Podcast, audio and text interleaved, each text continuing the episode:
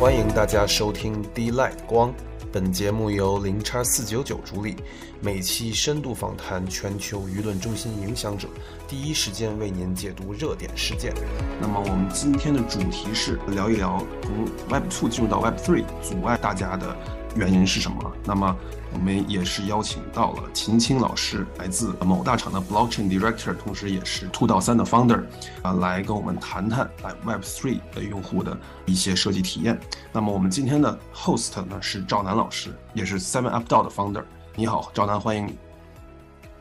Hello，各位四九九播客的听众，大家好，我是 Seven Up 到的 Co-Founder 二十六 X 一四。今天我们聊的主题是从产品经理的视角出发。在探讨是什么在阻碍人们进入 Web 三，我们也是非常有幸的邀请到了 Web 二最会做产品的大厂高管，谈一谈 Web 三的用户体验。今天我们的嘉宾是二到三的 founder 秦青老师，他也是来自某大厂 Blockchain 的这个 director。哎，秦青老师你好，您方便给大家做一个自我介绍吗？好的，非常感谢赵楠老师，也感谢四九九的小伙伴们。大家好，我叫秦青，来自于国内的一线大厂。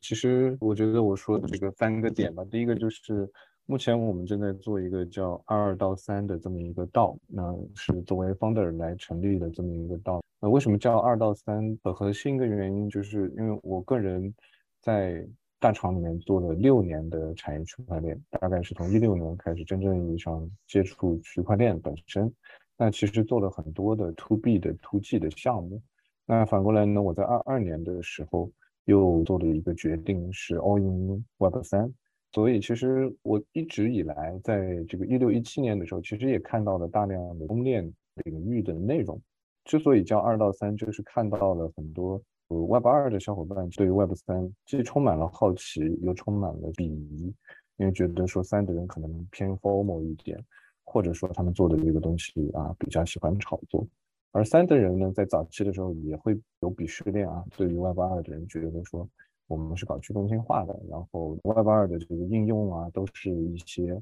屁股决定脑袋，然后有护城河，然后叫做携用户数据以商业化的这么一个内容。所以其实呃我们看到了大量的这种叫做 misunderstanding。那在这个二和三之间，但是反过来，我们自己觉得说，二和三应该要相互之间取长补短。那我们会有一个很好的比喻，就是二是大陆，而三是海洋。所以我们希望能够做更多的这种二到三的弥合，去搭建桥梁，让更多的二的小伙伴看到三的优势，三的小伙伴也看到二的好的经验和体系化的内容，所以做了这么一个东西。啊，所以刚刚也顺便介绍了一下个人的经历哈，也一直在做产业区块链，目前应该是 all in 的 Web 三，这个是一个简单情况。感谢张楠老师。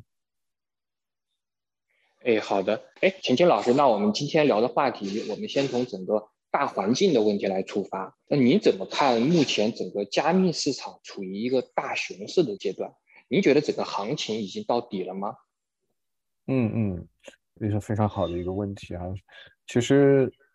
怎么说呢？我个人应该说，真正意义上开始关注到公链。我们现在来讲这个加密货币，那可能更多的是在讲公链的这个部分。关注我应该是从一六一七年的时候开始，真正意义上好好的去看公链这个内容。应该如果说是从所谓的加密货币以以及是更详细一点，应该是从比特币的逻辑，就是每四年一个减半周期带来的牛熊转换。所以我们在期盼这个大熊市，应该是从去年的下半年或者叫去年的时候就开始了，就认为说这个熊市应该要来了。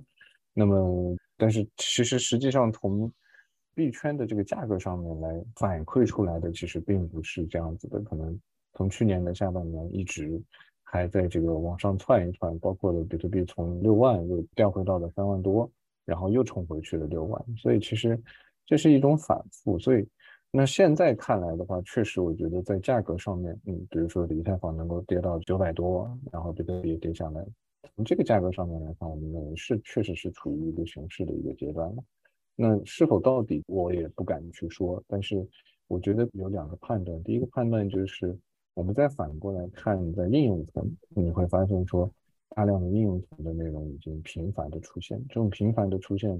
会带来的几个呈现，比如说像有更多的普通的用户会关注到这个部分。第二个部分其实是有更多的底层技术，比如说像除了以太坊之外的，像这个最近比较火的 Aptos 啊、Sui 啊等等这些新的底层链，也会被因为爆发出来的应用层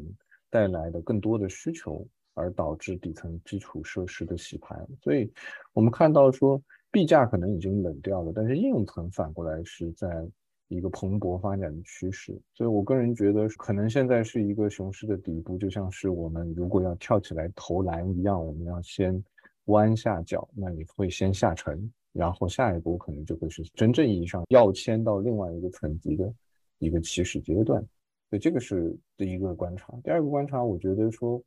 未来可能牛和熊都会在收窄，为什么这么说呢？因为其实牛熊是在于非理性的波动市场里面会有非常大的这种呈现。那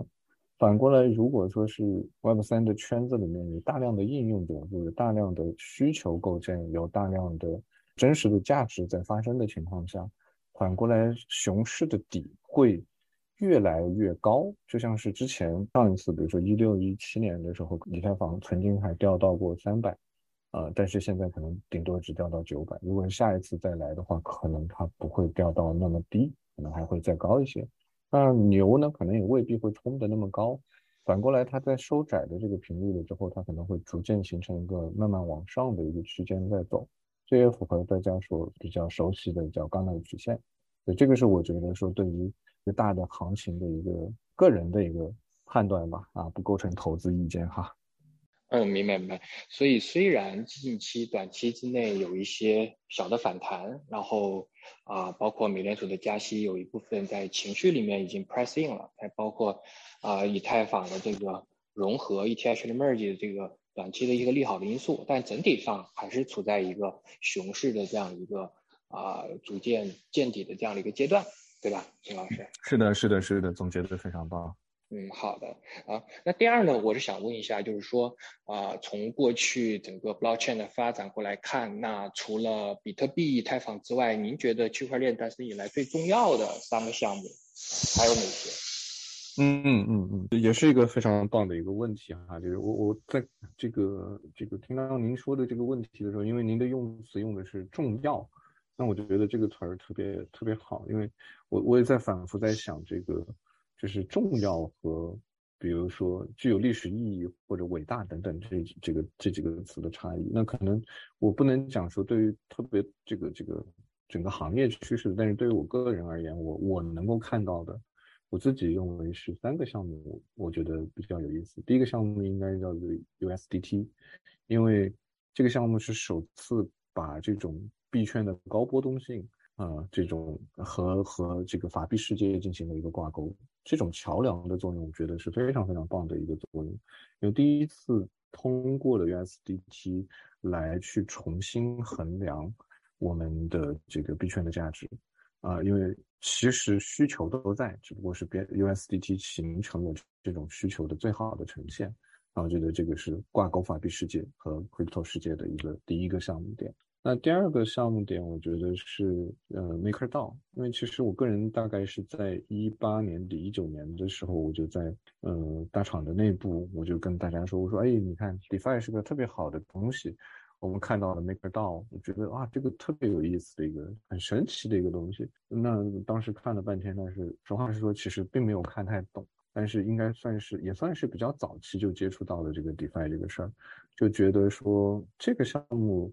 嗯，因为我看到最近他还在持续的搞事情啊，我们觉得搞事情特别好，尤其是他在不断的想要尝试和法币世界的叫做实体资产去进行这个挂钩，我觉得这个就特别有价值。因为如果说是 DeFi 也好，或者一个 Crypto 的世界，它只能在 Crypto 里面做这个简单的运行的话呢，那它始终都是内循环。但是任何一个经济体，它需要去打开自己，并且把外部的更多的内容引入进来的时候，它才会变得更加的这个健壮啊，所以我觉得说 MakerDAO 实际上从它一开始形成到包括到现在它在持续做的事情，可能跟现在我们大家讨论 DeFi 的时候，可能已经不会讨论太多的这个是太多的这个这个 MakerDAO 的事情了。但是我我是个人是觉得说很感谢这个项目的出现，能够能够给大家带来包包括了后来的 Compound，后来的这个啊 Uniswap，其实可能都是。受到一些影响。那第三个项目其实这个就夹带一点私货，我我个人觉得是非常有意思的一个项目，是我我们原来做的叫区块链的电子发票。因为这个项目的话，为什么我个人觉得说它很重要，是因为我们第一次让国人看到了说，其实区块链和政务这个领域之间，以及和这个 B 端的商务服务这个领域之间。啊，能够发生一些关系，甚至说我们可以理解为国内现在这个整个交易量最大的啊联盟链的这个案例，可能就是区块链的电子发票这么一个案例。我觉得，哎，这个这个案例就挺好的，因为它其实也是在做一种桥接。因为我始终认为说，区块链这个东西它一定要服务于具体的场景和用户的诉求。那么电子发票这种。它既是一个 to G 的，它对于国家税局和它又是一个 to B 的，能够服务于这个商户，以及它是一个 to C 的，啊，和我们的民众的这个生活息息相关。那像这样的一个产品，它也是非常非常重要的一个案例，能够让大家看到这个这个区块链的大范围实施的可能性。所以我个人列的这三个项目了，可能其他的伙伴对都有各自的想法，嗯。嗯，刚才你也提到了联盟链啊，那在探讨联盟链的重要场景里面啊，那电子发票这种啊电子商务的这个场景，您认为是在联盟链里面是一个最大的一个场景？就是当你们在探索场景的时候，还有哪些别的场景呢？就是这个场景在里面是扮演的一个最重要的一个权重之一吗？嗯嗯嗯嗯，呃，其实是这样子的，当时我们做了一系列的探索，我们做了几个场景。最先开始尝试的是基于区块链的供应链金融这么一个场景，当时是觉得说，大概是在一七年底一八年的样子，那那个时候这个政策也比较鼓励去做这种中小企业赋能，那后来就做的这个场景的探索是，那这个场景我我个人觉得说其实是主要还是把区块链用在了存证这个领域。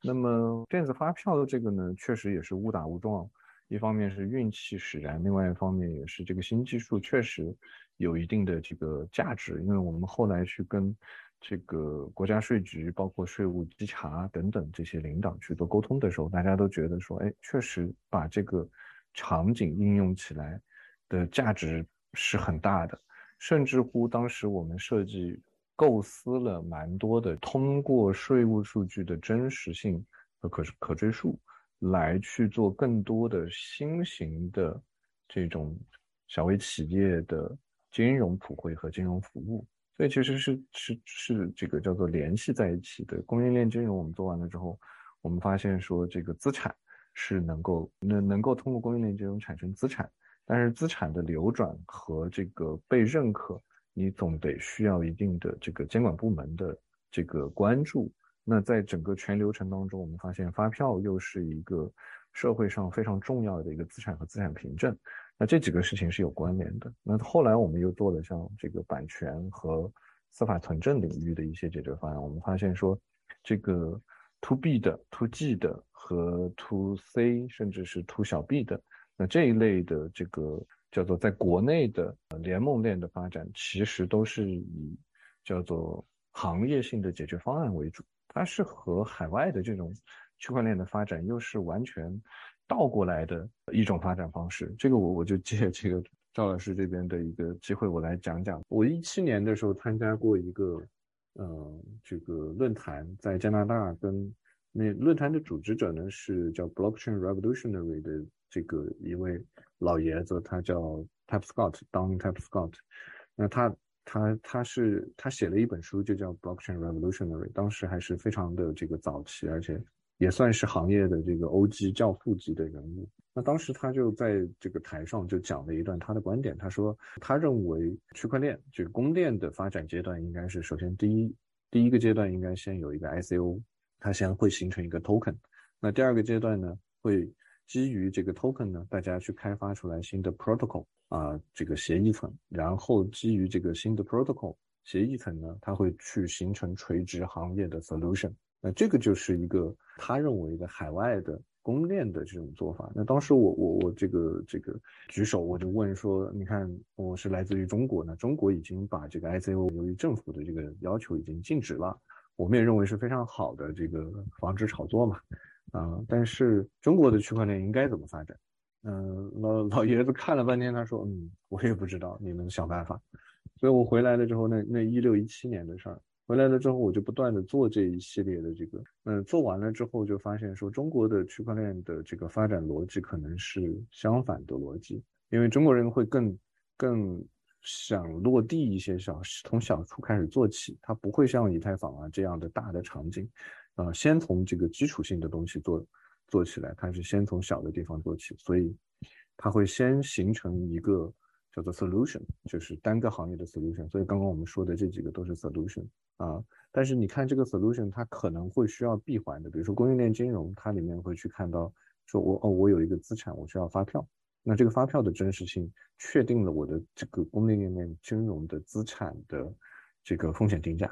啊等等等等这一系列。那你你可以通过这样的 solution，不同的 solution 能够逐步的提炼，形成一个新的 protocol 协议层的东西。那么这个协议层的东西就具备一定的普适性了。那如果说协议层的东西你做做的足够好，那说不定你未来可能。在现有的经济体系下，你可能可以去做 IPO。如果说哦，我们不想 IPO，我们也可以做 ICO。那这个是一种新的发展方式。所以我个人觉得说，这个联盟链上面的场景，可能如果是我们仅限于在国内的话，它可能在这个发票这个是一个非常大也是非常重要的基础设施啊。但是如果在海外，其实也有联盟链，也会去做供应链金融等等这样的。所以根据地区不断，呃，比如地区不同的地方来来去做自己的发展路径。嗯嗯，对，这一点说的非常好，也是我在其他关于讨论联盟链的地方，然后没有听到的。好，哎，刚才您也提到了 DeFi 哈，其实 DeFi 这个也是一个很火的话题，尤其是这个最近整个美联储的这样一个缩表加息环节，导致 DeFi 也在一个去杠杆的过程当中，所以说很多 DeFi 都遇到了啊，因为去杠杆遇到了很多的这样一个不这个不得不的一些问题哈。那您觉得在下一个牛市到来到来的时候，那个 DeFi 会朝怎样的？方向去发展的，就是 DeFi 会灭亡嘛？如果它不会灭亡的话，它会拥抱哪些更新的一个叙事，然后来迎接下一波牛市呢？嗯，这个这个是一个比较深的问题，也是一个，其实我自己虽然有，没事就简简单简单说一下好了，就是这个也可以后续也可以掐掉。OK OK OK，没问题。其实我我自己觉得说这个灭亡是肯定不存在的，因为。其实我们看到这个 crypto 的世界一定要有 crypto 的基础设施，所以它不可能会去走回到这个传统金融路线。但是 DeFi 会面临自己的一系列的问题，尤其一个很核心的问题，DeFi 一定要能够被监管。这个因为我朋友圈里面也经常这个我我经常去跟别人去做分享，所以其实。尤其是在国内，嗯，有很多的这个这个领导们，这个监管部门的，我我们都会有一些交流，然后我们也会探讨说，比如说现在的 DeFi 啊，Token Economy，那我我们就会有一个相对明确的共识，就金融这个东西，其实实话实说，它是一个呃要有敬畏之心才能够去做的东西，因为金融里面想赚钱太容易了，但是想要合规的赚钱，就一定要有监管的进入。只有能够管好它，它才会这个，比如说它能够为实体经济提供这个润滑、提供流动性等等。但如果稍不注意，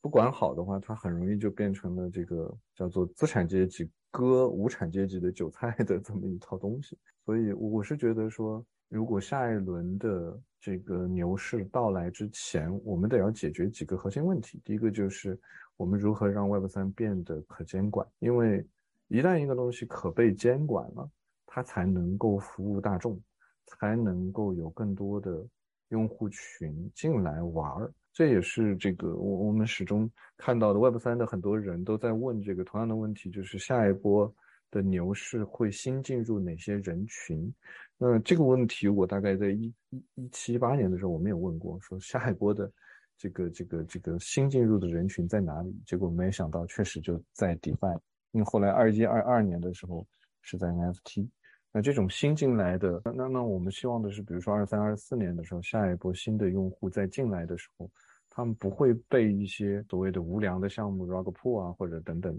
这个我们的这个政策能够进，就监管政策能够更好的去去做到监管，那这个东西才会进一步放大，这是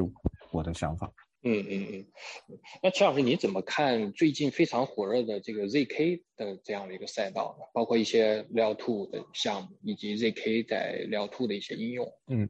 我觉得特别好，就是 zk 啊，或者说 layer two 啊这一类的项目出来了之后，其实本质上是解决了这个另外一个就原来的公链的这个又贵又慢的问题嘛。这个是一个。另外一方面，其实是就大家是关注的是又贵又慢，但是其实 zk 项目也会带来很很高的这个安全性。那比如说国内有一些项目，他们也在尝试做这种隐私计算。那可能是借用的这个项目，但是长线来看，嗯，我我觉得前两天有一个有一个小伙伴来问我说，哎，你看以太坊这个 merge merge 完了之后，它这个如果说是这个分片了，那会不会说这个 zk 啊或者这一类的二层的技术可能就就会被取代呢？我们说 Vitalik 自己都在认为说，这个分片可能花大概三年的左右的时间才能够去啊真正意义上落地。而 zk 的项目现在就已经开始成熟了，而 zk 的项目像现在的，比如说这个层出不穷，像有 Stark 啊等等，啊，那应该会兴起一波，就是在这个在这个时间窗，就我刚刚说的时间窗是大量的 DApp 应用层的东西爆发，它需要这种高频的，可能是小额的、海量的这种交易的处理上面，会带来更大的这个这个。嗯，空间，所以我觉得说，嗯，想象空间很好，而且安全性、安全可期，这个这两个都是非常有意思的的项目。那包括我自己也认可，就比如说有一些其他的，可能也是大家值得关注，比如说像雷电网络啊等等这一类的，可能你隔隔一段时间大家都要翻过来看一看，说不定它可能就会变成新的下一轮的这个热点了。那我们再把话题回到撩撩撩 one 或者所谓的撩零的话，这个比如说最近一些新的公链，这个像 Solana 这种作为代表性，包括也像 Cosmos 啊这些比较新势力的这样一个链，你觉得会对以太坊造成这个影响吗？就是尤其是在以太坊 merge 假设它新这个能够完成的啊基础之上，你有这样的一个猜想？嗯嗯。嗯，因为我个人不是 不是做这个技术出身的，所以很难得在技术层面给到一些这个主观的判断。但是反过来，我比较信奉的一一句话叫做“学我者生，超我者死”。就是如果说这些新起来的公链它是完全的这个照抄以太坊的话，估计就不用想了。但是如果说是能够学习一下以太坊的一些东西，并且在它上面进行。新一步的改进，我觉得就会非常好。所以，比如说像 Solana，它应该是这个在快这个方向上进行了一些改进。比如说像 Cosmos，它是在这种跨链的这种生态上。尤其我们前段时间跟跟伙伴讨论 Cosmos 的时候，他他说了一个观点，我个人还是觉得非常有意思，就是以太坊其实它是承包了所有项目的安全性和计算。那么，所以我们会看到说，在以太坊上面发的项目。的这个市值可能都只能是以太坊的零头，它没有办法会超过以太坊。那因为这个大家这个以太坊是在问这些项目在做收税嘛，但是 Cosmos 呢，它这个不太一样，它更像是联邦制。就在基于 Cosmos 发出来的项目，它甚至可以比 Cosmos 的那个 Tom 的市值还要高。那这种联邦制有可能会带来更有意思、更有空间的这个生态。当然。这个这这这也是一种看法，我觉得说让大家看到的一种可能性。另外一个很重要的点，其实我觉得是基不仅仅是在链层面之争，还有另外一个层面，比如说像最近比较火的是 Aptos，Aptos 它用的是 Move 这个语言。那我们看到说所有的，比如说 Solana 也好，这个 Cosmos 也好，他们都会去这个兼容 EVM。那 EVM 已经成为一种行业性的趋势了。但是，比如说 Flow 啊，比如说这个 Aptos 啊，他们都有自己新的这个语言。那这种智能合约的新的开发语言的体系，是否也会带来一些对于 EVM 的一些小的挑战？我个人觉得说是拭目以待的。但是在目前而言，我们可以看到的。这个一到两年之内形成的格局还是一超多强啊，以太坊是超级。那那但是我们看到另外一个小的趋势，以太坊从原来的百分之九十几的市场占有率，现在基本上下降到了百分之七十几。那这个也代表了说，这个一超多强可能未来会有一些新的松动，这是一个点。第二个点还是我刚刚说的那个应用层带来的对于底层的这种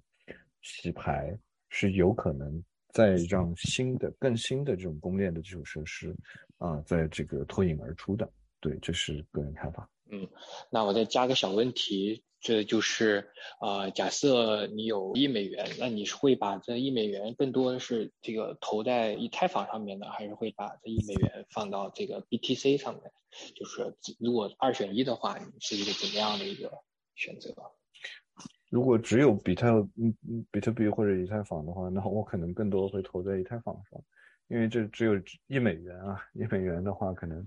连 gas 费的这个这个这个主要是用来花 gas 费了。但是其实从成长性上来看，我们也认为说这个以太坊的这个成长性会更强一些。甚至我我如果说是这个额度小的话，我也认为说像这个 Aptos 呀等等这种新的一些。一些内容，我是会更看好的，因为，嗯，新的带新的应用带来的这种新的机会，肯定会让这个一美元去做更大的一个增值。当然，这个是属于增值的这个范畴。如果说是在实用性和价值性上面，我个人也觉得说，以太坊的价值会比比特币的这个整体在实用性层面要高一些。嗯，毕竟这个比特币它更像是一个价值锚定物，是这么。嗯，好。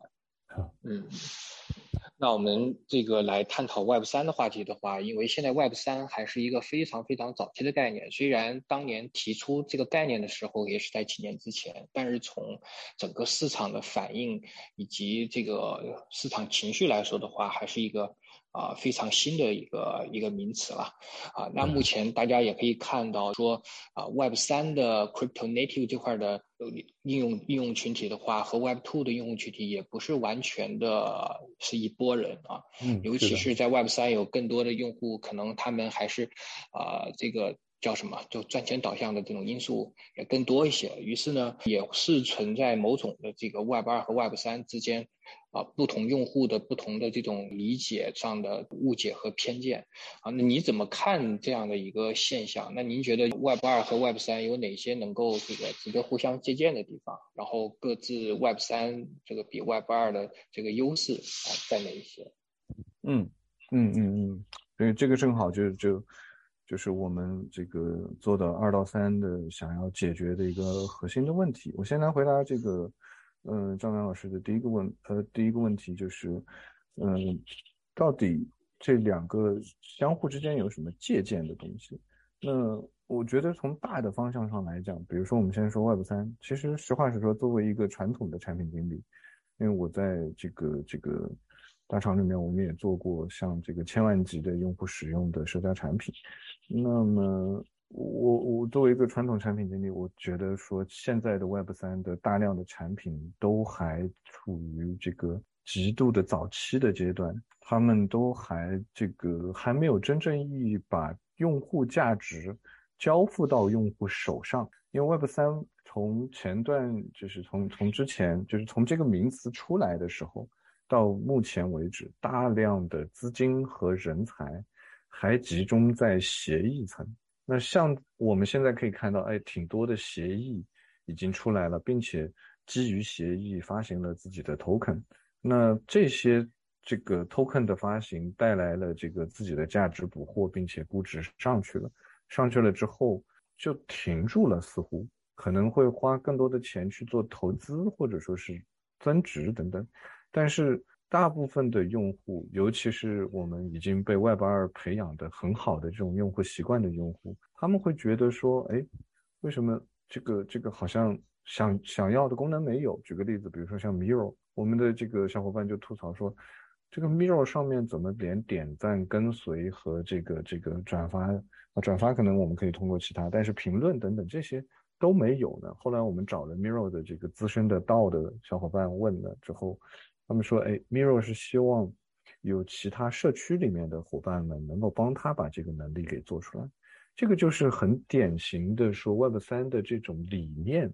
带来的说，哎，我把协议层做好，我把核心的产品做好，但是它的上层的这种更多的价值捕获，我愿意放出来。但是在愿意放出来的这个过程当中，我们看到的是可能社区的这种叫做效率的问题，或者说是其他的资源的问题，可能导致说这个用户价值的交付就会极度的缓慢啊，所以大家。虽然这个都想用，呃，都要用 Miro，但是都吐槽说 Miro 不不够好用。那包括它的这个策展啊等等，所以这是我看到的目前 Web 三的其中一个问题。那我们反观，如果是 Web 二的话，其实大家都知道 Web 二在国内能够把用户体验做到极致。那这种情况之下，用户在用起来就觉得很爽。那我们的用户都被二的这些这个产品已经宠坏了。那所以。我我们看到的一个核心部分，二，因为它有大量的用户啊，这 method d o p 的这种用户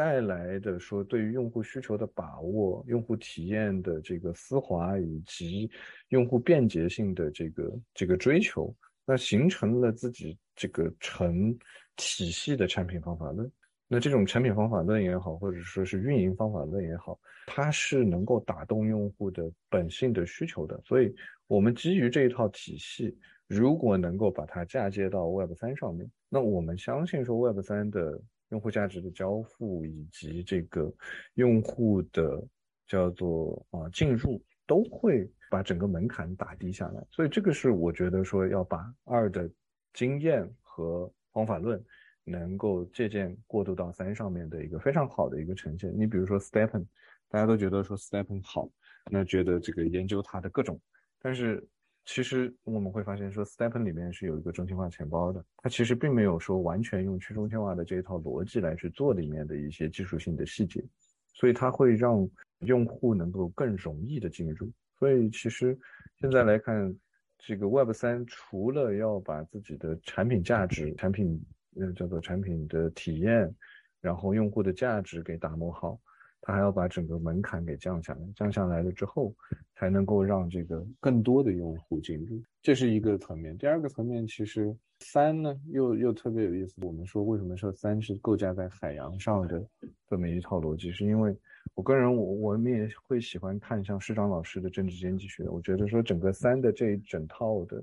体系。包括他的思考，其实都是来自于自下而上的这种英美法系的这个这个文化差异性带来的。三里面的这个这个英美法系，其实更多的早期的时候，我们都叫它海洋法系啊，源自于西班牙当年的这个地理大发现航大航海时代的这个情况。那所以我们可以看到说，这个这个海洋法系它更多的是发现了很多的一些这个东西。所以三的整个构架的逻辑实际上是。更加的像游牧性游牧民族，而不像二的这种高楼大厦构建的这种农耕文明带来的这种价值。所以我觉得说三里面有很多值得二的同学去学习的部分，包括了说我们不要有护城河，或者我们把护城，或者我们把更多的这个利益分享给呃参与的共建者，让共建者一起来去享受到你的整个项目成长的这个过程。所以。其实我我是觉得说二和三里面可能有一部分我们会吐槽中心化，有一部分我们会觉得说去中心化缺少管制，但是我们都往中间靠一靠，靠一靠了之后相互取长补短，那会更让这个行业发展起来，不需要有真正的鄙视链啊。对，我觉得你这一点说的是非常好的。那其实我也是一个 Web 二的这样一个。啊，多年互联网的人，我相信大多数这个经过 Web 二的这种互联网产品，尤其是被啊国内华人做的 Web 二的互联网产品，啊大量使用过的用户来说，一上来用 Web 三的产品，真的是觉得是啊太多操蛋的地方了。从用户交互体验上来说，但是刚才你也给我们试图总结了，就是说 Web 三的人他们过去的这样的一个 crypto native 的这种精神也好，更多是把重心放在了开发 protocol 这种协议层面，然后让更多的可能啊交互的功能、体验的功能是留给 community 完成。当然，也有可能是一种做不好产品的借口，对吧？开个玩笑，开个开个玩笑。所以说，呃，因为您也是呃产品经理出身，然后也做了大量的产品，那您觉得就是说，呃，如果我们专门从做一个 developer 一个产品的一个。啊，Web 三产品的视角去出发的话，我们怎么去在产品设计上面做到尽可能的去啊符合呃人性的呃需求需呃需需求点？您可以就是从啊举一个小场景的这样一个产品产品例子。然后来讲，因为呃很多大家都体验过，无论是 gas 费也好，包括私钥啊、钱包地址也好，这些都是一定的门槛。那这些门槛从目前来看，啊可能也不能完全的去去去去绕开，对吧？也有一些什么托管钱包的这样一些这样的这样的一些应用，不断的在在降低这样的门槛。但是在很多产品设计上面啊，你有什么建议或者是 know how 分享给大家吗？嗯嗯嗯。好的，呃，确实，这位张扬老师也是，也是，也是这个产品经理出身的同行，这个讲到了这个点，我觉得就特别重要的一个点。其实，嗯，因为二的二的这个这个叫做产品设计的很核心的原则，就要尽量降低用户思考和决策的成本，所以它会有大量的这种这种成体系的方法论。那所以，像其实像您刚刚提到的两个，比如说第一个叫付费 gas 付付 gas 费这个事情，实际上可能对于所有的普通的用户来讲，他都呃很难得接受。比如说我要 我要买一个猴子头，我的这个交易费的成本给我二十美金，或者是三十美金，嗯，那这个其实这种这种你得要，如果你要跟一个普通的用户去解释，我觉得都很难得解释。但是其实反过来是这个也是因为。呃，传统用户做有大量的这种叫做免费使用的东西，培养了他们的这种免费的消费习惯，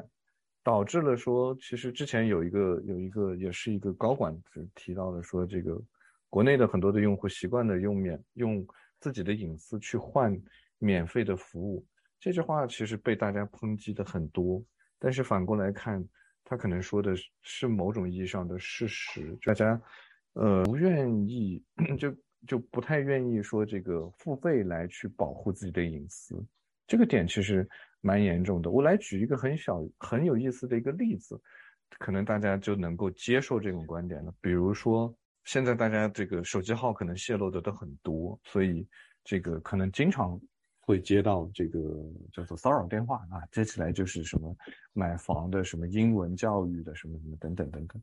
那。我们有一个可能的解决方案，就是如果每个人如果要给你打电话的话，他要给你付一块钱。这个看起来是一个特别特别反人性的一个设计，但是它会极度呃，这个它会直接解决了一些问题。比如说这个，如果说是骚扰电话的话，他每打一个电话，他就要付一块钱，那这个成本就降就提升了。那反过来，如果说我们俩是朋友，是吧？我给我给赵老师打一个电话，那那赵老师再给我这个这个打一个电话，那这个其实你付我一块钱，我付你一块钱，这种我们对我们来讲，我们的决策成本是低的，所以其实这是一个经历的一个过程。我我们怎么去再去看，在供给过剩的时代，如何去筛选出好的东西？我认为现在我们 Web 二的用户和 Web 三的用户。这个同时要解决的一个核心问题，因为原来我们大陆的用户可能都经历过这个公用电话，家里安装一部电话都要要钱，后来经历了这个手机啊的时代，会发现打一个电话是一个特别特别简单、特别低价格的事情。那反过来，你就会被大量的这个骚扰的恶意的东西所困扰。那如果如果让你这个花一个块钱来解决这个问题，那你是否愿意？我觉得可能放在我身上，把这一套逻辑给我讲清楚了，那我可能会是愿意的。那那所以其实这里面就有一个用户的本身的弥合。所以我个人其实对于 Web 三上面的一些产品的设计逻辑，比如说 Gas 费这个，我自己是接受的，而且我也愿意去支付这个成本。那反过来，我就要去跟我们的用户去讲清楚，啊，其实当时这个 Vitalik 他们设计这一套商业化逻辑的时候，他也是为了防止恶意的去这个使用或者叫占用过多的计算资源，所以我们设计了 Gas 的这一套模式。其实这个这个这个整个设计理念是一面一脉相传的，但是我们如何去让用户去形成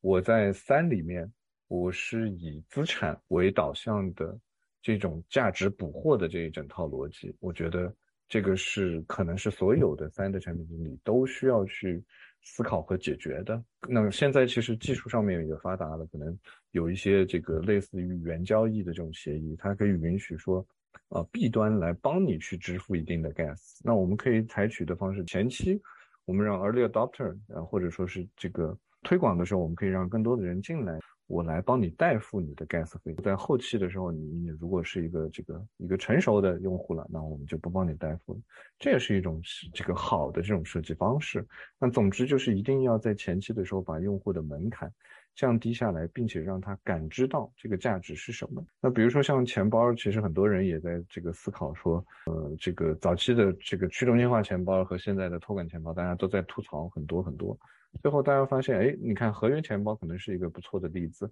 这个我把我的资产托管在这个这个，或者我把我的私钥托管在这个合约里面，然后这个由由大家这个这个，呃，托管服务方来帮你一部分，然后你自己记一部分。那这也是很很典型的这种技术的进步，或者说带来的这种价值。所以我个人觉得说，嗯，在产品设计的过程当中，一方面是。这个要兼顾用户体验，叫做 Web 三的原生性。这种原生性，像 Gas 呀，像这个去中心化的安全性啊，和这个隐私保护啊，啊，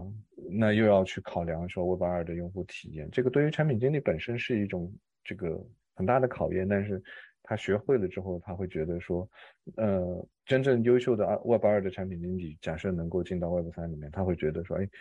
会有很大的一番可以作为的部分，因为这种平衡性你解决的好，你的这个产品就能够啊迅速的脱颖而出，并且这个这个让让更多的人去迅速的能够用起来。因为人性总是这个懒惰的，你只要能满足他这种懒惰，你满足了人性最最根本的这个需求，那没有人会拒绝一个既安全又好用，能够帮他做好平衡的这么一个一个产品的。是是是，啊，另外现在整个 Web 三也到了这个应用层爆发的一个阶段了，尤其是在过去两年有了这个 DeFi 的爆发和 NFT 的爆发之后，但是我们现在也看到了一个非常有意思的现象，就是很多做应用的不想说自己做应用，而是更想说自己做的是协议，想说自己做的是 Protocol，好像资本市场对于这个 Protocol 和做协议的估值也有。啊，更高的这个偏爱，对吧？一个项目说自己是做协议的，估值好像比这个做一个 to C 的一个垂直的应用的，好像估值会来的来的更高啊。当然，这个也是当下的一个比较有意思的这样一个这样的一个现象。那我的想问的问题是，您觉得在 Web 三的应用世界里面，会出现像 Web 二一样的这个大平台和大垄断的这样的一个现象吗？还是觉得啊，只有协议才会有机会做到一个更大规模的这样的一个事情啊，嗯，谈谈你的看法。我觉得这个问题也是这个特别切中要害的一个一个好问题哈。其实，首先我我们来直观的回答说，会不会有存在这种垄断性的的这种服务平台？我个人觉得说，Web 三的机制包括了它的这种叫做技术特性，决定了它很难形成，啊，几乎很难形成。我用为什么用的是几乎很难？是因为一个层面是在技术层面，比如说像 OpenSea 能够很快的被这个吸血鬼攻击啊，来这个做我们出现了这个这个叫做这个 Lookswell 或者是 XRYR 等等这些这一系列的这种访谈的产品，然后迅速的把用户可以给导入到这边的。这在协议层我们看到说，因为第一交易是开源的，用户是开源的。协议也是可以开源的，那么 OK，这个用户是可以自由流动的，所以在用户可以自由流动这一层面，我们看到说是很难形成这种垄断性。但是从另外一个角度来想，除了技术和产品本身，我们可以看到说，呃，服务还有另外一些线下的业务层的不可逾越的东西，可能会形成一种新的竞争壁垒。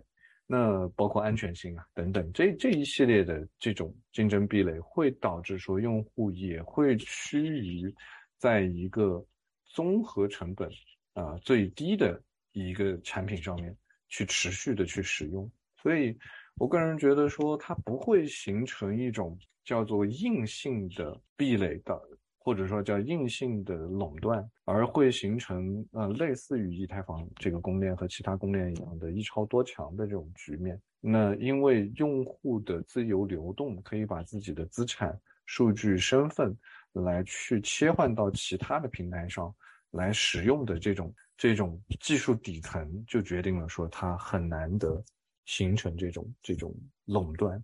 那么，呃，反过来说，如果是 Web 三的产品，如果它的一系列的平台的服务能够做到说它的这个独特性的话，其实它可能会做得更大，它会不再是像我们口中的所谓的这个小而美的概念，它可能还是会形成一定程度的这种这种叫做市场的定价权。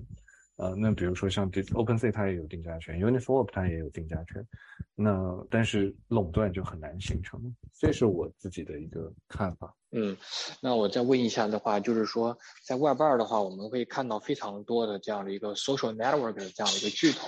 啊，但是在 Web 三的话啊，做社交的这样的一个应用层啊，至少到目前为止还没有看到。啊，特别大的、特别爆发的，但是我们会发现有意思的是，做 social DID 的这个很多啊不同的协议，然后从融资市场角度上来说，也受到了非常啊高度的认可，无论是 Lens 还是说啊 CyberConnect 也好。那您觉得这样的一个啊 social DID 在协议层的这样这样的一个视角的话，它会呈现出在 Web 三特有的这样的一个？啊，不说垄断吧，也是趋于特别特别特别大规模的这样的一个这样的一个位置嘛？还是说协议层啊，其实它也会在 Web 三呈现一个更多分散的这样的一个格局？嗯嗯嗯，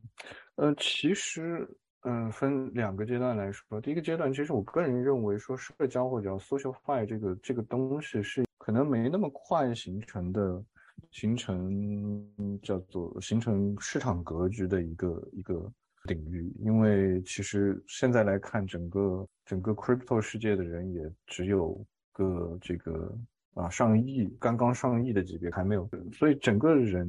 的盘子还很小。所以我们来看，比如说像这个 CyberConnect 啊等等这一系列的应用，或者是它还是协议层出来的时候，它可能能够拿到一一部分这个 Web 三里面的叫早期的使用者或者叫 OG。或者叫这个高净值的人群，但是如果说有新的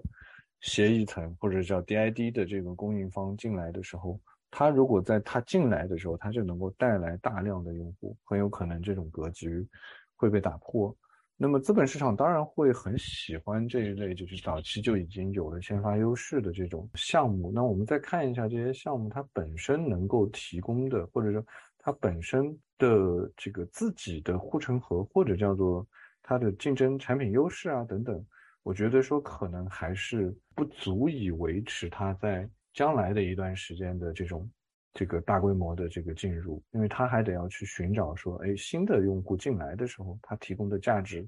是否能够很好的满足。所以，嗯，这是这这这现在的一个困境嘛。现有的协议层发展的特别好，是因为早期的时候。我们看到大量的投资人，他能够在这个协议层上面，因为通过发协议、发 token，token 上锁，迅速的变现。那这一套逻辑其实是叫做商业化的逻辑，其实是清晰的。那么投资人也特别喜欢投这种币权的项、币权的这种这种这种项目，就导致了说它的这个回本周期可能会很快，而且它的这个倍数会很高，那动动辄两百倍。的这种增长型，那这个对于投资人来讲是非常利好的，但是对于项目方来讲，对于真正意义上做产品的项目方来讲，其实这个也是一个，也是一个，当然也很好了，让项目方能够这个，嗯，在锁定期之后变现，但是反过来对于用户来讲，其实并不好。那但是我我现在看到，因为跟很多的投资人聊起来，他们也在讲说，哎，他们愿意去关注一些应用层的产品出来。因为这些应用层的产品，嗯，比如说像 Cyber 这个，我记得好像 Cyber Connect 它它也想要做一些，比如说类类似于 Cyber Chat 这一类的产品层的东西出来。假设如果他们能够真正落地在产品层，那么再加上它的协议层，并且开放它的协议层，我们觉得这一类的产品我们就会，我我觉得会更有优势一些。这是一个层面的一个一个思考啊。另外一个层面的思考是这样子的，就对于社交这个部分。我们这个之之前我们也找过几个很好的这个在社交里面有比较资深经验的小伙伴来讨论的时候，我们觉得说，嗯，社交它是一个类似于城市级别的这个战略要地，在 Web 三里面它是做革命的，所以它的打法或者叫做整个行业的打法应该是农村包围城市，而不是城市包围农村，所以社交这个版图的形成可能会是在。呃，很后期才会形成。为什么这么说呢？就我们那个这个这个是借鉴我们一个小伙伴的观点，他叫 Daisy 啊，这个他做了很这个也是千万级的一个社交产品。他提出来的一个观点叫做社交、内容和社群，这是一个三角形。那这个三角形在 Web 二的时代，它是先形成了。社交其次形成了内容的供给，最后再形成了社群。比如说我们看到的好的社群，像 B 站啊，像这种，它是比较后期才形成的。其实早期也有，但是并没有被提炼出来啊。比如说早期的时候是猫扑啊、天涯啊，他们也形成了自己的社群和内容。所以我们看到说，社交、社群和内容这三个是有极高的耦合性的这么一个东西。那为什么我说社交会是在？最后才形成的这个版图，因为首首先社交它是整个呃互联网产品当中最应该说是最想要拿的战略高地，对吧？大家都希都期望说 Web 三里面能够出现一个类似于这个 Crypto 版的微信或者 Crypto 版的这个这个 WhatsApp 或者 Facebook，但是其实很难。呃，一方面是因为刚刚这个赵老师问的这个原因，就是有没有可能有垄断趋势？没有垄断趋势，因为原来在 Web 二里面。关系链双向关系链就是一种极度的垄断，那现在没有了，这种双向关系链，呃，不存在了。我应该说是这种双向关系链的这种垄断是不存在了。所以说，反过来我们要从其他的路径去寻找，这是一个层面。第二个层面叫做供给的问题。早期的时候，Web 二的时候，我们再回想一下 QQ，啊，聊天室等等，这个时候间段的时候，我们会发现。社交这个服务能力的供给是极度稀缺的，但是需求是极度这个很大的，所以为什么 QQ 或者说这个呃呃当时的聊天室这个直接被导到了 QQ 上面，QQ 能够在那么多的这个用户群当中最后脱颖而出，因为社交在当时的 Web 二里面的供需关系是这样子的，那需求的人大，供给的。这个服务能力少，所以就导致了说社交迅速的膨胀形成，形成完了之后，再基于社交，我们形成了大量的内容供给，比如说天涯，比如说这个这个各种什么视频啊，什么豆瓣啊等等内容供给，最后才形成了这个社群小的，因为供给足够的情况下，我们才不需要大众化的内容，我们才需要小的内容。Web 二的这个历史复盘，但是我们再来看 Web 三，我们觉得说个人的观点，我认为说在。Web 三很有可能会先形成内容供给的优势，再行个应应该是先有社群，社群现在 Web 三大家都有了，我们看到大量的道出来，但是我们要在道里面形成叫做比较好的内容的供给，我们才能够形成更大的一层次的社交关系的这种网络的构建。反过来的可能会更适合于 Web 三的这种打法啊，之前的一些思考。好的。那今天非常感谢秦青老师啊，来自图道三的 founder，给我们大家做的分享啊，我是今天的主持人啊，来自三幺道的 co-founder 啊赵楠，再次非常感谢大家啊，今天啊就在这儿就结束，好不好？嗯，好，谢谢赵老师。那我们今天先这样。嗯，好，谢谢。嗯好，那以上就是本期播客全部内容。